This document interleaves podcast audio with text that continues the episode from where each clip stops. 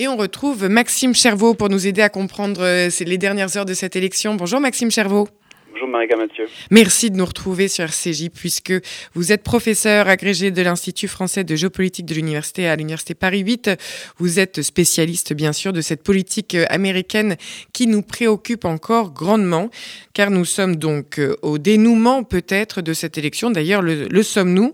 Euh, D'après ce que j'ai pu comprendre cette nuit, Joe Biden a 27 manières de gagner cette élection. Trump n'en a que quatre et la, tout passe pour lui par la Pennsylvanie. La Pennsylvanie, l'état clé de ce matin, Maxime Chervaux? Alors oui, la Pennsylvanie qui euh, était passée un petit peu au second plan ces derniers jours, enfin ces dernières heures, parce que on, avait l'impression que l'Arizona, la Géorgie ou même le Nevada allaient être résolus euh, avant la Pennsylvanie, mais euh, apparemment euh, ce matin, en tout cas cette nuit aux États-Unis, euh, on s'approcherait d'un décompte final en Pennsylvanie et en Géorgie, et les deux sembleraient favorables à Joe Biden, parce que l'écart qui était encore très important euh, hier a été réduit à un peu moins de 20 000 voix en Pennsylvanie, alors qu'il reste encore 180 000 euh, bulletins à, compter, et à moins de 2 000 voix en Géorgie, euh, là où il reste encore également peut-être 20 à 30 000 voix à, à, dépouiller. Donc du coup, l'avantage, en tout cas la, la, la dynamique va dans le sens de Joe Biden à ce, stade. Alors pour bien comprendre, donc, dans cette quête des 270 grands électeurs nécessaires pour décrocher le siège de président aux États-Unis, on est actuellement dans ce dépouillement de ces votes par correspondance qui, encore une fois, ont été d'une ampleur sans précédent euh, aux États-Unis, qui impliquent ces délais, donc des délais plus longs qui diffèrent selon les États. Bien comprendre ce qui est en train de se passer, Maxime Chervaux, donc le dépouillement de ces votes reçus par correspondance dans ces États c'est-à-dire que euh, cette année, une grande partie des Américains euh, ont décidé de voter par correspondance ou en amont du scrutin. C'est-à-dire que le, matin même euh, de l'ouverture des bureaux de vote, 100 millions d'Américains avaient déjà voté et à peu près 60 millions se sont déplacés le jour J. Et dans les 100 millions, on a une grosse proportion de votes par correspondance et qui, on le sait, sauf bon, en Arizona, sont en très grande majorité démocrates parce que les démocrates ont annoncé très tôt euh, face à la pandémie, euh, vouloir user le vote par correspondance. Et donc du coup, euh, c'est pour ça que euh, ce, stade, parce que l'écart est très fin en Pennsylvanie ou en Géorgie, les démocrates sont assez euh, optimistes parce que l'on sait que 2000, de 2000 voix d'écart, quand vous avez encore 50 000 voix venant de Atlanta, de la banlieue d'Atlanta par exemple à, en Géorgie, ce sont 50 000 voix qui ont de très fortes chances d'être en très grande majorité démocrate. Pareil en, avec Philadelphie en Pennsylvanie. Oui, d'où ces retournements qui euh, sont opérés en faveur euh, des démocrates euh, largement au, cours, au cours des dernières heures. On a eu une prise de parole de Donald Trump hier depuis, depuis la Maison-Blanche. On va l'écouter une seconde de Maxime Chervaux. Good evening. I'd like to provide the American people with an update on efforts to protect the integrity of a very important 2020 election. If you count the legal votes, I easily win. If you count the illegal votes, they can try to steal the election from us. If you count the votes that came in late, we're looking at them very strongly. But a lot of votes came in late. Alors Maxime Chervaux, donc c'était Donald Trump euh, il y a quelques heures euh, depuis la Maison Blanche, une allocution qui a été euh, écourtée par certains médias américains du fait justement de ce contenu qu'on peut juger comment problématique. Comment éclairer justement cette distinction que Donald Trump a opérée hier entre votes légaux et illégaux et ces votes justement les assimilant à ces votes arrivant tard aux États-Unis?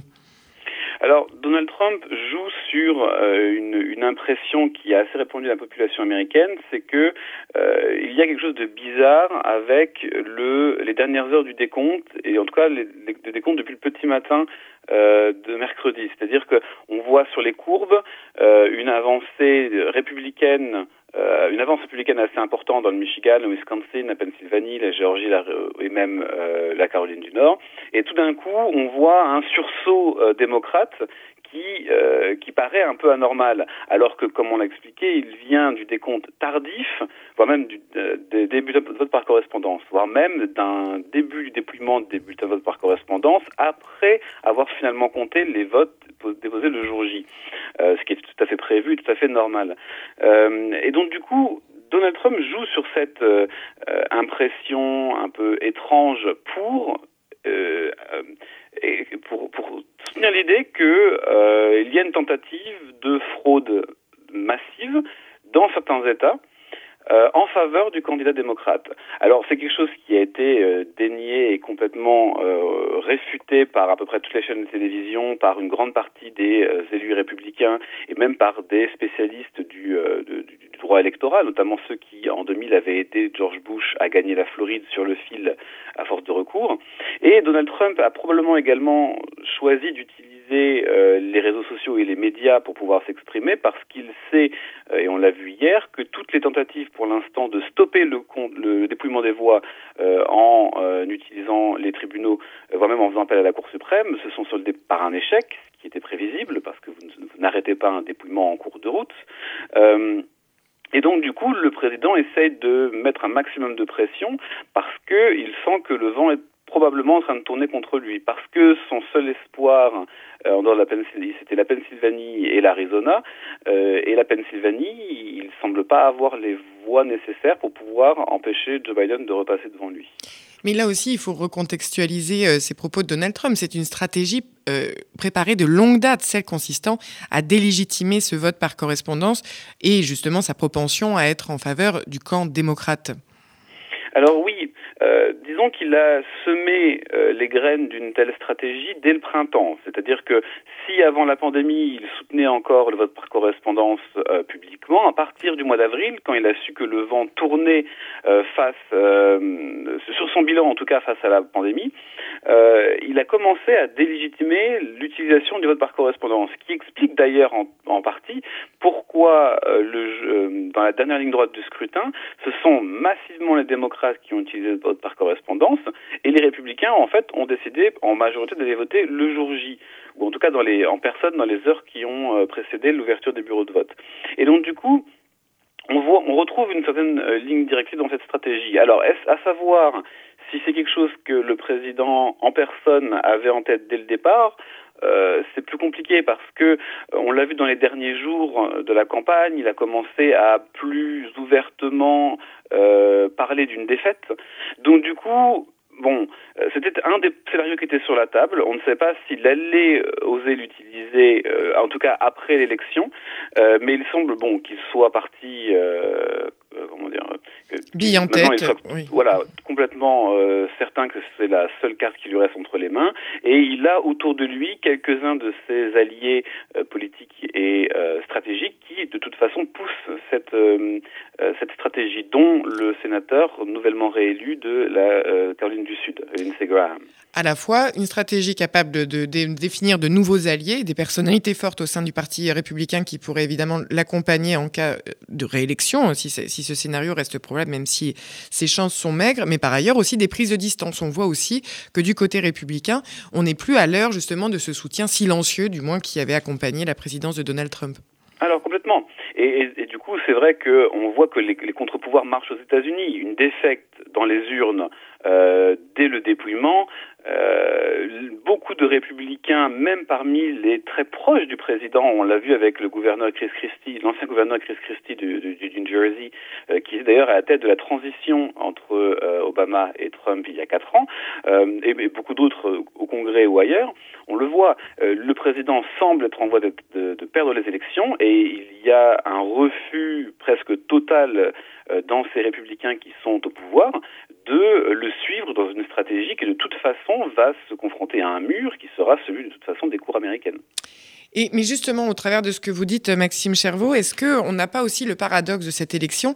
C'est-à-dire qu'elle reflète quand même une démocratie dont on a dit être euh, extrêmement fébrile, voire au bord de l'effondrement, mais dont on a aussi là le tableau d'un fonctionnement, d'une transparence, finalement d'un paysage politique qui certes euh, propose deux visions très radicalement euh, opposées l'une à l'autre, celle de Joe Biden et de, et de Donald Trump, mais somme toute un reflet d'une démocratie qui a les moyens de se renouveler aussi, de se ressourcer, de retrouver aussi euh, euh, des repères euh, au, travers de cette élection qui d'ailleurs a rassemblé un nombre historique déjà d'électeurs et Joe Biden, s'il était élu, est le candidat aspirant à la, Maison-Blanche qui aura reçu le plus de votes dans l'histoire des États-Unis.